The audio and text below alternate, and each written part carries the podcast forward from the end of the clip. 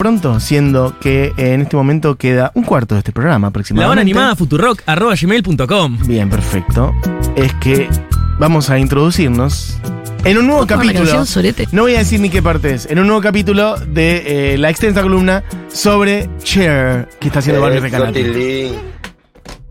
La semana pasada, Sí. la semana pasada empezamos con una columna que tenía tres partes y hoy estamos terminando la segunda de la primera parte. Así de larga es esta columna. Pero no voy a empezar sin mi cortina. Está difícil hoy, ¿eh? Está, está todo. Diego pone cara de.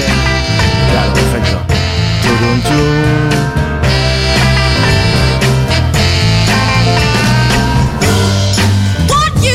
Uh. Cher. La yo necesito hacer eh, una eh, una especie de resumen igual de lo que pasó la semana Ah, pasada. bien, sí. Porque si las personas entran al programa, Entraron al programa. Bueno, la pueden ir a buscar igual a Spotify. La puedo ir a buscar, pero no voy a arrancar como un continuado. Necesito hacer el, el resumen de, de Previously. Netflix, de Previously on. Previously, de Lost. Previously on Cher with Barbie Viste que en Lost no podías arrancar el capítulo sin ver el Previously. Nunca vi no- Lost, no. así que no sé. No importa, hablemos de Cher. Se nos va el programa, Barbie, dale. Concentración. Me parece un montón que no hayas visto Lost. No, no me interesó nunca. ¿Cómo sabes si no lo viste? Vi dos minutos, no sé, no, no, larguísimo. no me Igual está bien, porque es una estafa. Bien, Pero me dijeron nada más, por eso, no me interesa. Son La- las cuatro y va a empezar. La Te va- semana pasada empezamos con Cher.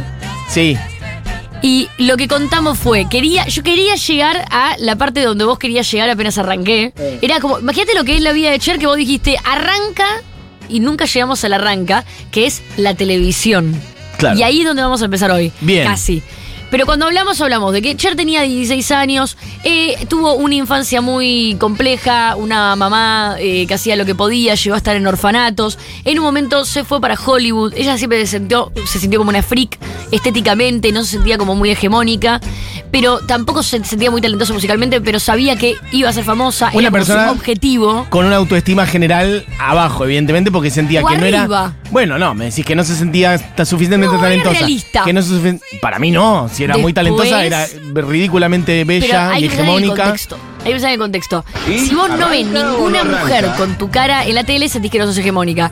Y si no escuchas ninguna mujer con tu voz, Mm. sentís que tampoco sos talentosa. Pero ella tenía seguridad, porque llegó a donde llegó, calculo que pensando que podía con eso. Sí. A los 16 años conoce a Sonny Bono. Sonny Bono era un músico productor que trabajaba con Phil Spector. Entonces Cher comienza su carrera musical casi sin darse cuenta, como corista de las Ronettes y de girl groups que en ese momento producía Phil Spector. Escuchamos un par de ejemplos la semana pasada. De golpe, también casi sin darse cuenta, tenía un disco solista. Digo casi sin darse cuenta porque lo que pasó fue que todavía era menor de edad. Estaba muy producido por Sony en ese momento, por Sony Bono. Y en la tele, en la tele, en la radio no la querían pasar porque eh, la canción que había sacado era eh, Ringo I Love You, sobre Ringo Starr. Su voz era tan masculina para los oyentes que tenían miedo que la interpreten como una canción gay. Un chabón diciéndole a Ringo que Ringo lo ama, que igual todos sabemos que todos los hombres aman. a Todos Ringo. amamos a Ringo. La cosa es que eh, después empezó a sacar unas canciones con Sony y Bono. Pasó, babe, I got you, babe, pap, pap, I got you, babe. Y con eso explotó y el mundo entero se enteró de quién era Cher y Sony Bono. Eran tan, tan, tan, tan, tan famosos, tan famosos que en ese momento fueron la, un- la única dupla, el, un- el único número artístico que estuvo a la par de eh, Elvis y de eh, los Beatles en los charts, teniendo cinco canciones al mismo tiempo en el top ten. Sonia Cher. Solo Sonia Cher. Un escándalo. Solo Sonia Cher. Bueno, todo esto fue el episodio anterior. Listo. Terminamos, on terminamos con su primera aparición musical en una película, que no es un dato menor. Estamos hablando de la canción de Alfie. Después de ahí, digo que no es un dato menor porque habíamos dicho que podemos eh, ver a Cher como una persona muy famosa e influyente en la cultura popular en varios eh, frentes. Por un lado la música, por otro lado la moda. Hablamos mucho de cómo ella eh, impuso con su mamá, que era Cherokee, y su papá, que era creo que eh, euro, eu- impuso mucho eh, el tema de eh, los aritos, collarcitos, vestiditos que tenían que ver con la cultura de su mamá y de repente todos eran hippies. Los flecos, eh, los pantalones Oxford, eh, las plumas, todo eso que en ese momento no existía. Hippie yankee, la idea de. eh, Hippie chic. Sí, también, incorporando, este sí, vestuario indígena. Bueno, sí, las plumas, todo el look de los 60s y un poquito más también, de incorporar vestimenta indígena en el mainstream, porque aparte ella estrella yendo a, Muy estrella. a recibir premios vestida así. muy estrella. Entonces en ese momento todavía no tenía eh, 21. Sí, Nosotros dejamos esta columna Sí, con sí. Cher con 21 años. La quería, yo quería terminarla con 25 y la terminé con 21. llegamos, no, no. No llegamos a los 21 años. Todo o sea, eso pasó en los primeros 3, 4 años de carrera de Cher. Era un bebé. La cosa es que eh, pasa algo eh, acá que tiene que ver con que eh, se empieza a mover muy rápido la- el, el tema de la música, inclusive lo que ellos impulsan, todo esto del hipismo y qué sé yo. Y ellos dicen, che, nos está quedando medio viejarda la música. Entonces se meten en el cine. Como que se transformaron en una dupla muy carismática y se meten en el cine. Cuando se meten en el cine hacen eh, la película Chastity. Toda la guita la ponen ellos. Esta es la banda sonora de Chamucher, esto es Chastity Song. Pierden todo, Mira, fracasan. Pero fracasan nivel Fito cuando quiso hacer una película. Fracasan grosso. Fracasan. Fito, Fito Páez, no Fito Mendoza Paz, ¿eh? No, no, por favor. Fracasan que dice, bueno, yo pongo acá todo, cuán mal puede salir. Terminaron con la casa hipotecada. Mira, Terminaron refundidos. nunca vi la, la peli, no sé, es malísima. Castidad. Chastity. Es decir, no, yo tampoco la vi. Ok, perfecto. Eh, en ese momento, Ujú. poco como que eh, ellos están medio en la lona. Ella saca otras canciones, como queriendo meterse, pero no le va muy bien. Y se van a Las Vegas. Y en Las Vegas empiezan a hacer shows como muy de cuarta. No era tipo residente en La Vega, que es lo que Cher hizo en el último tiempo. En paralelo, Cher hace como una carrera solista, sigue con su carrera solista, donde dice, bueno, lo que va a lo hippie, voy re hippie. Saca un disco que es eh, 3614 Jackson Highway, y la canción, de hecho, que traje es For What It's Worth. Temas. Hacen una reversión de esa canción. Es muy linda la versión. Pero una canción ya muy popular y otro estilo que nada que ver con lo que ella venía haciendo. Como que intenta. Es muy para una peli muy larga la vida de Cher, porque me imagino como de repente ella ahora vestida re de folk cantando esta canción como a lo que dé. Tipo, voy a, voy a lograrlo como sea. Escuchando. Bueno, la de Buffalo Springfield, hay que decirlo. Que la hemos pasado acá hace muy poquito tiempo. Stephen Stills. Hace muy poco tiempo. Sí, bueno, esta canción aparece.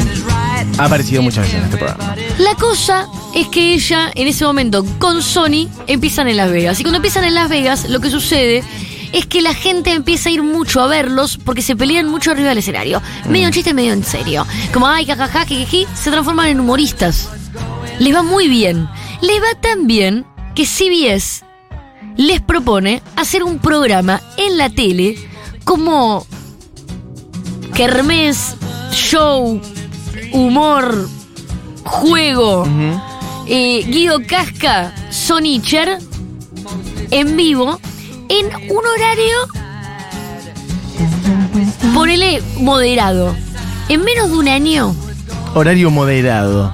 en menos de un año van al prime time. Con una audiencia de 30 millones de televidentes. Sí, tremendo. 12 nominaciones al Emmy. Uno de los fenómenos televisivos más grandes de la historia de Estados Unidos hasta el día de hoy. Y no solamente pasó eso, sino que. Ah, poneme ahora. Gypsy Tramps and Thieves. Que en paralelo.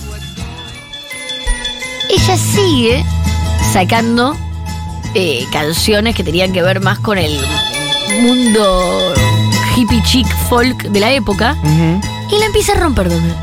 Porque este tema es un hit.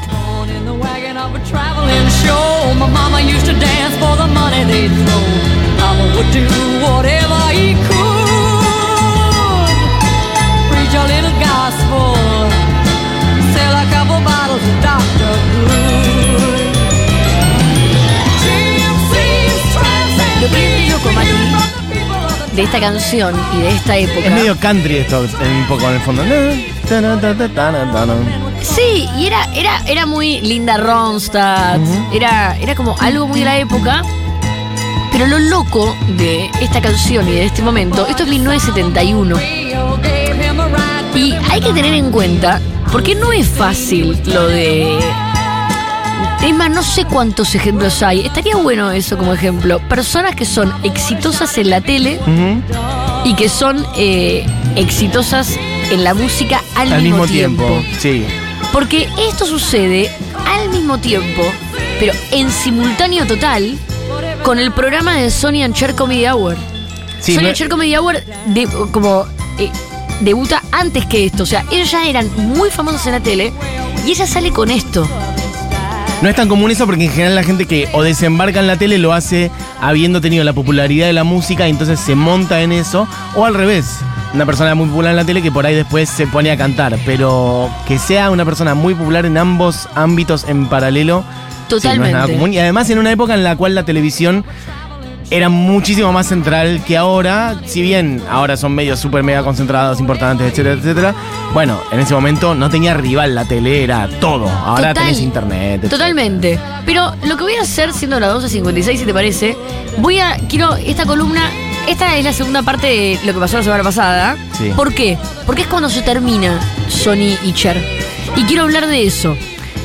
Y para la semana que viene, dedicarnos de lleno a la carrera de Cher post Sony Bono. Muy bien. ¿Qué pasa acá? Ellos tienen el programa, dura tres años el programa. El programa le va muy bien, pero a ellos no.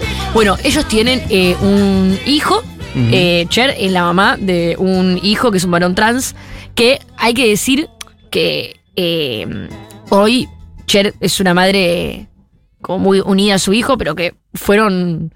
Eh, ahí vamos a hablar en la semana que viene sobre este tema. O la otra, cuando llegue Billy. Pero eh, hubo todo un montón de, de situaciones mediáticas alrededor de la relación de Cher y su hijo y la no aceptación sobre Uh. eh, en ese momento la transición, Mira. que fue muy pública. Pero bueno, tienen un hijo con Sony y les va muy mal en el matrimonio. Él la engaña muchísimo a ella, ella como que no se lo fuma, Mm. bla, bla, bla. Se divorcian y el divorcio es a lo grande. No es que no funcionó el programa, así como fueron súper famosos en ese momento, llegó un momento, estuvieron de 71 a 74. Terminó el matrimonio, terminó eh, el programa. Claro. Terminó todo mal. Y terminó todo mal al punto de que hasta los 90 seguían dando declaraciones el uno del otro. En un momento, eh, en el 91, eh, él, como que ella había dicho, realmente el momento más oscuro de mi vida fue Sony, la pasé para el orto, me arrepiento de haberme casado con él. O sea, toda la columna que hicimos la pasada y esta semana, arrepentida, Cher.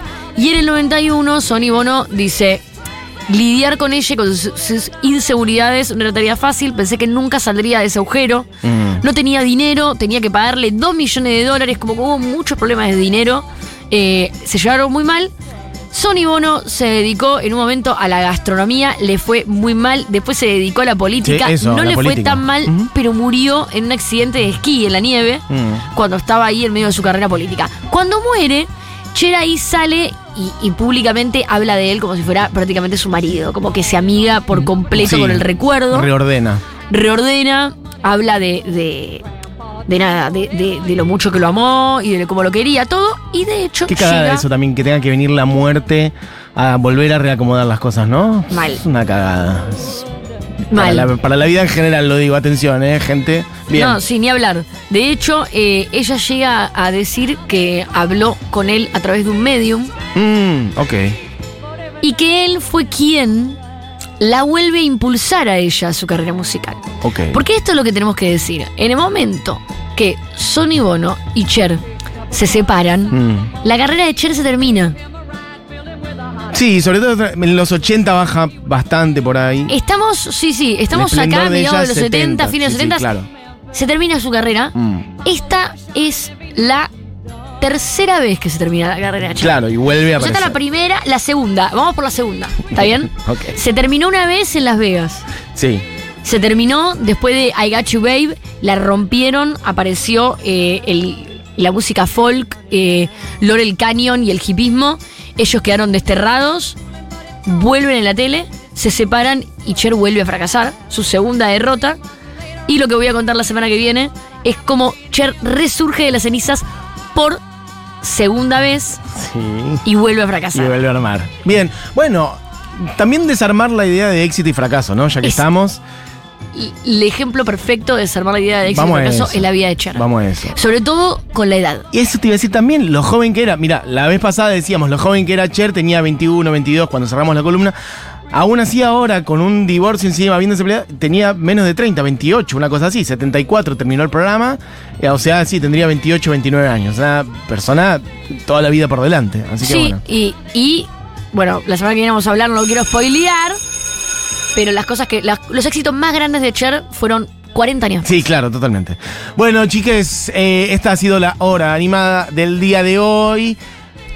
Vamos a seguir con la programación habitual. Julita Mengolini, Seguro La Habana. Este programa fue hecho por Cami Coronel, Julia Matarazo, Diego Vallejos, Barry Reganati. Mi nombre es Matías Mesoulam. Hoy es 20 de abril, es el día de la comunidad Futurock. Así que, bueno, también felicidades para todos y gracias por ser parte y mm, por ser esta hermosa comunidad. Si te parece, sostiene con Futurock. For What It's Worth, la versión de Cher, Bueno, que no la podemos escuchar bien y que es muy linda. Perfecto. Entonces, versión de Cher de Buffalo Springfield for What It's Worth. Esto fue la hora animada. Volvemos mañana. Que tengan un gran día. Chau, chau. There's something happening here. What it is ain't exactly clear.